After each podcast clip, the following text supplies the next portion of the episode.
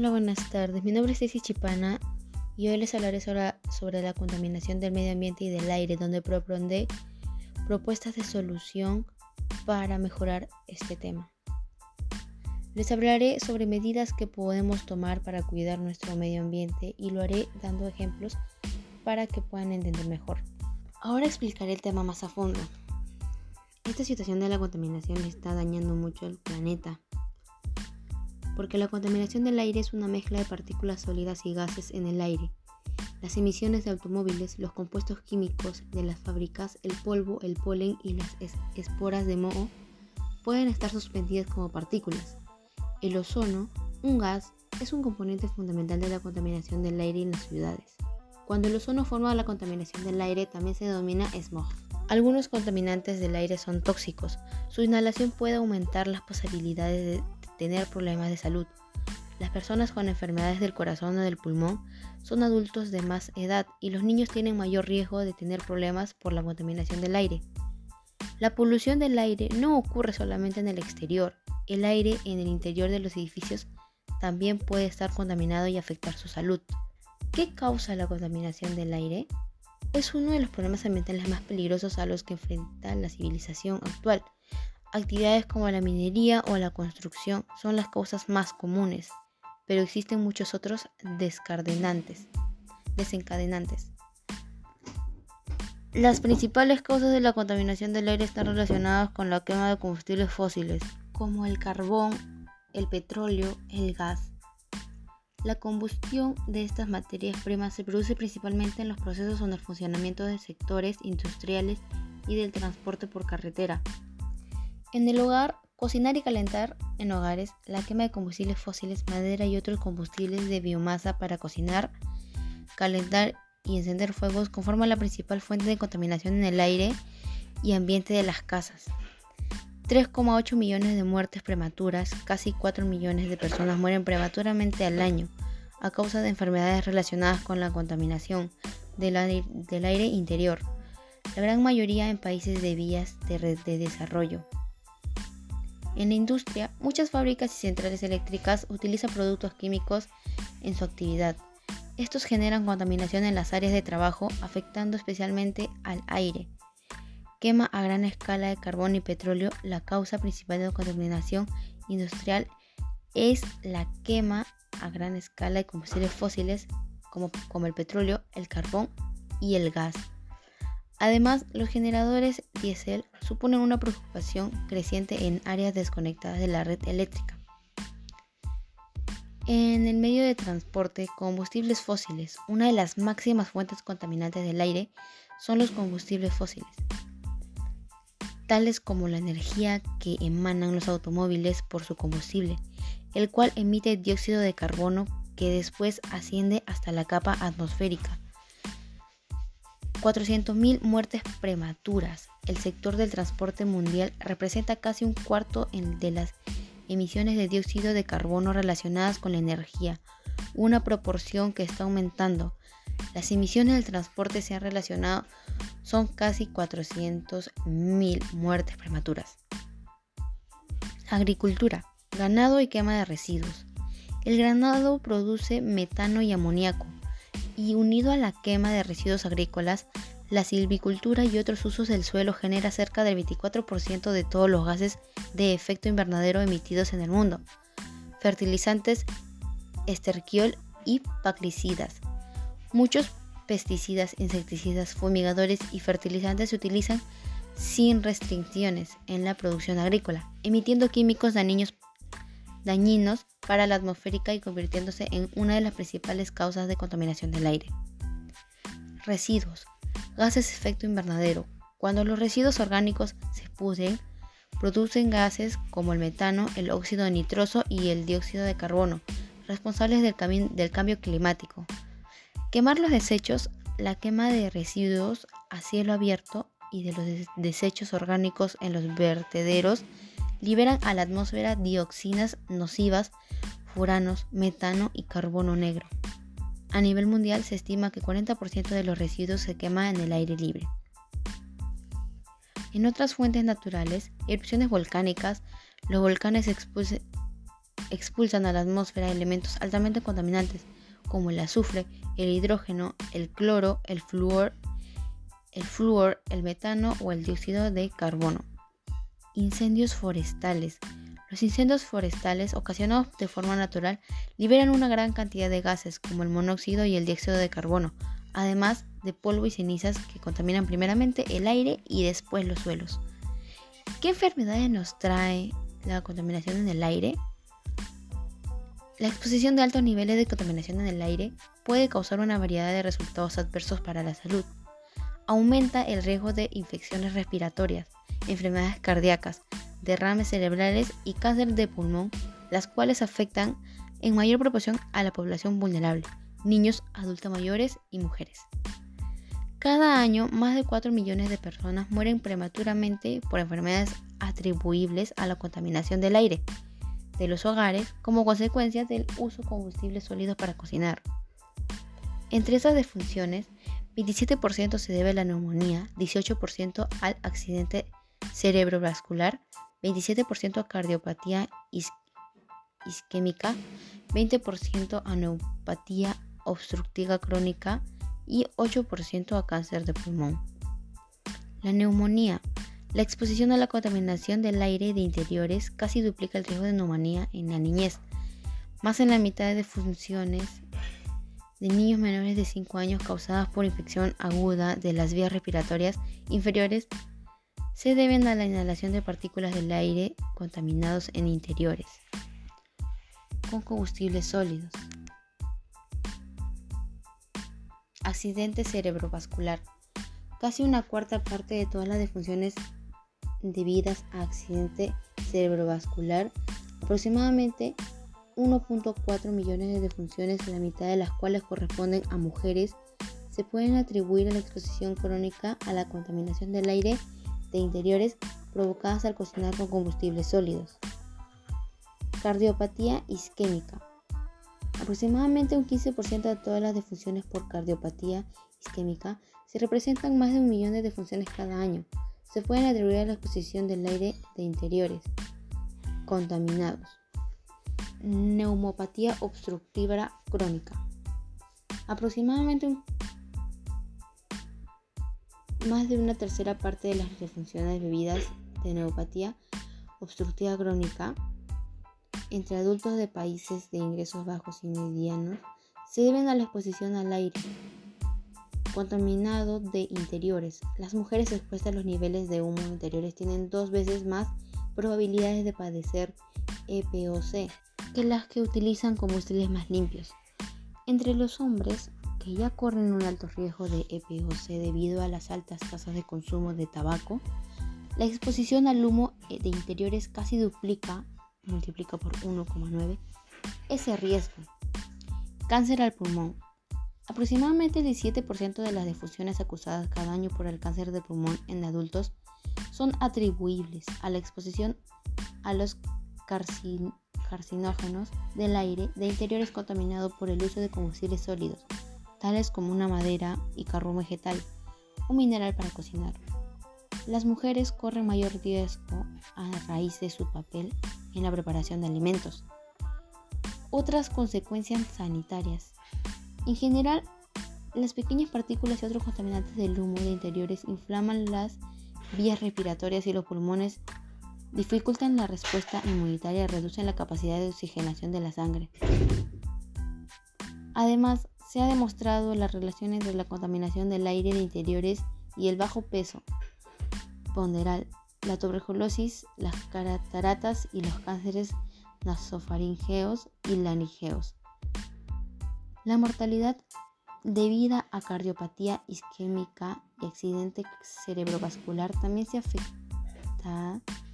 ve afectada por factores de riesgo tales como la hipertensión, la dieta malsana, la falta de actividad física y el consumo de tabaco.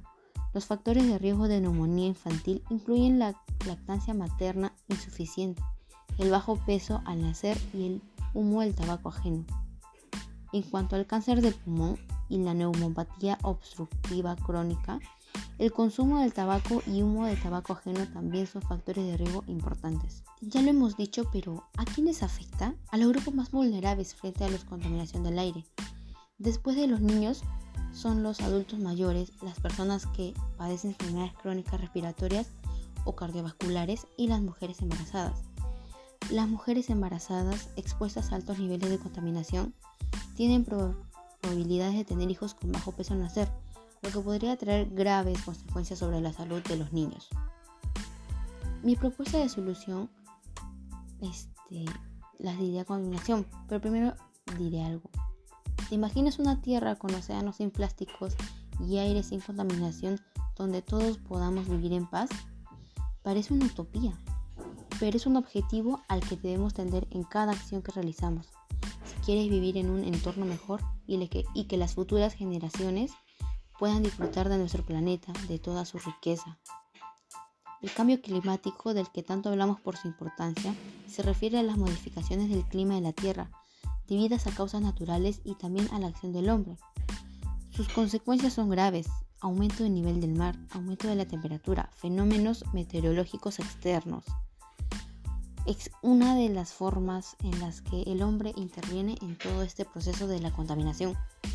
Para poder mejorar todo este tipo de ambiente, mis propuestas son movilidad sostenible, desplazarnos a pie o en bicicleta en recorridos cortos, utilizar el transporte público y, reducir al máximo el uso del vehículo particular, aprovechar los servicios cercanos y evitar desplazamientos innecesarios con carros, autos, buses y vehículos particulares aprovechar los servicios cercanos y evitar desplazamientos innecesarios.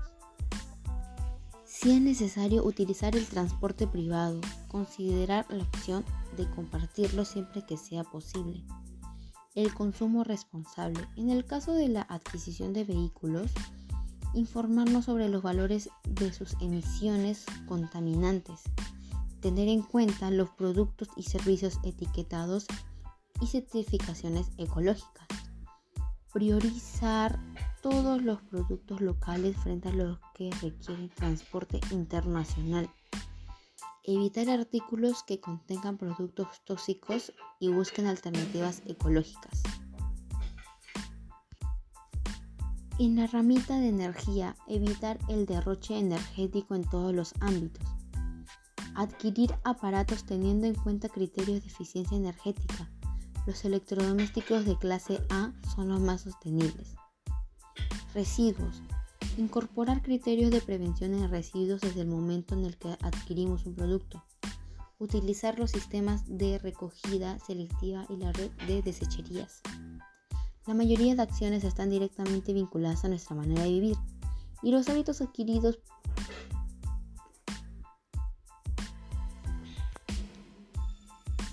Plantearse alternativas ha dejado de ser recomendable y se ha convertido en necesario para todos los ámbitos. Sustancias contaminantes que se encuentran en el aire. Las sustancias son monóxido de carbono, CO. El monóxido de carbono es un gas que se produce a partir de la combustión a bajas concentraciones de oxígeno, lo que se denomina combustión incompleta. La bibliografía indica que 86% de las emisiones provienen del transporte, seguida con 6% por quema de combustible en la industria y 3% por procesos industriales. 4% restante se origina en quemas y otros procesos no identificados. En forma natural se genera a partir de oxidación de metano, comúnmente producida por la descomposición de materia orgánica.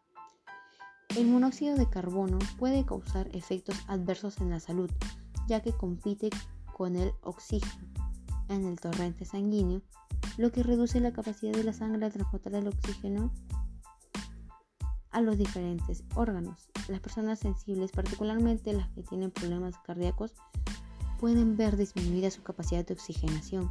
Sin embargo, las concentraciones de monóxido de carbono raras veces exceden los límites establecidos para la preservación de la salud, incluso en grandes centros urbanos. Óxidos de nitrógeno.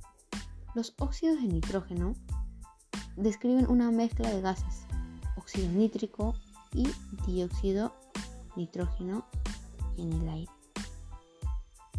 son gases inorgánicos formados la combinación del oxígeno con el nitrógeno del aire. El, el nitrógeno es producido en cantidades mucho mayores, pero se oxida rápidamente. El dióxido de carbono de nitrógeno en la atmósfera, la emisión de gas se debe fundamentalmente al transporte de 62%, combustión para generación de energía mecánica y eléctrica 30% y procesos industriales 7%. Son originados naturalmente por descomposición bacteriana, incendios forestales y actividad volcánica. Actualmente, la evidencia científica relacionada a la exposición de corto plazo son efectos respiratorios. Se ha encontrado que la concentración de dióxido de nitrógeno en las cercanías de vías de tránsito importantes puede ser considerable, por lo que es importante considerar el efecto en individuos sensibles. El dióxido de nitrógeno causa efectos perjudiciales en los bronquios, puede irritar los pulmones y bajar la resistencia a infecciones respiratorias. Contribuye a la información de la lluvia ácida, aumenta la concentración de nitratos en suelos, aguas y superficies. Estos óxidos reaccionan con otras partículas en el ambiente y se integran al material particulado. En presencia de compuestos orgánicos volátiles y radiación solar, reaccionan generando ozono, que también puede tener efectos adversos sobre el sistema respiratorio de la población sensible. Dióxido de azufre. El dióxido de azufre es un gas muy reactivo en la atmósfera. Casi todos los combustibles fósiles tienen rastros de azufre en su composición, por lo que el dióxido de azufre se emite fundamentalmente a través de la quema de combustibles fósiles, tanto que la industria como la generación de energía eléctrica seguido por las emisiones asociadas a los procesos industriales y el transporte, actualmente la Organización Mundial de la Salud ha establecido una correlación directa entre los efectos negativos del aparato respiratorio y la concentración sobre el dióxido de azufre en el aire mencionándose especialmente la aparición de broncoespasmos y efectos en asmáticos, el dióxido de azufre se utiliza como indicador de la familia de los óxidos azufrados que se denominan genéricamente azufre X. La presencia de dióxido de azufre en la atmósfera es responsable directamente de la acidez de las lluvias del material particulado. El término material particulado incluye partículas sólidas o líquidas que por su pequeño tamaño permanecen suspendidas en el aire.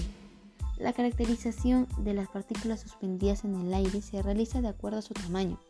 Este se indica con el nombre PMN, correspondiendo la N al diámetro aerodinámico de las partículas retenidas, usualmente expresando en UM, o sea, micrómetros. En general se considera que cuando el diámetro aerodinámico de estas partículas es mayor a 100 UM, sedimentan rápidamente y no permanecen en el aire un tiempo suficiente para ver trasladadas más allá de algunos metros. Las partículas cuyo diámetro aerodinámico es menor a 100 y mayor a 0,01 UM son las que tienen comparativamente una alta estabilidad de la atmósfera. Estas partículas incluyen polen, material biológico microscópico, polvo, recirculación en el suelo, hollín y otros pequeños sólidos en el ambiente urbano que se originan fundamentalmente a partir de la suspensión de suelo, quema de combustibles en fuentes móviles e industrias, incineración o controlada. Algunos procesos industriales de quema de leña por otra parte y adicionalmente en cercanías del mar se producen aerosoles con altas concentraciones de cloruro de sodio de origen natural. El material particulado total se denomina PTS, partículas totales en suspensión, y es la suma de todas las partículas suspendidas hasta el 100 UM de diámetro aerodinámico. El particulado grueso o PM10 corresponde a la fracción de partículas cuyo diámetro es menor de 10 UM este grupo es particularmente relevante para la salud porque puede ser inhaladas y penetrar por vías respiratorias más allá de la naringe. El material particulado fino corresponde a la fracción menor del 2,5 UM de diámetro, denominada también fracción respirable porque eventualmente puede llegar al torrente sanguíneo. La porción de material particulado proveniente de la combustión incompleta de combustión fósil contiene una concentración de carbono orgánico en su composición. Este parámetro se puede evaluar a través de diferentes metodologías que permiten estimar su concentración en el aire. Usualmente se le conoce como humo negro y es uno de los mayores contribuyentes del partículo fino. Es suficientemente pequeño como para ser inhalado. Yo quiero que todos en el mundo tengamos una idea de lo que anhelamos de futuro y deseo que el planeta esté limpio y sano. Propongo hacer juntas sociales e idear proyectos para salvar a más nuestro país. También salvar a personas que mueren por las causas de la contaminación del aire. Quiero compartir información y parar la contaminación. Por eso chicos y chicas debemos actuar ya. Esto no se soluciona solo. Basta de, ir a parques y ver basura, basta de ver plástico en el mar, basta de humo para el aire. Debemos educarnos. Si amas tu vida, empieza por amar la del planeta. Hasta luego, cuídense.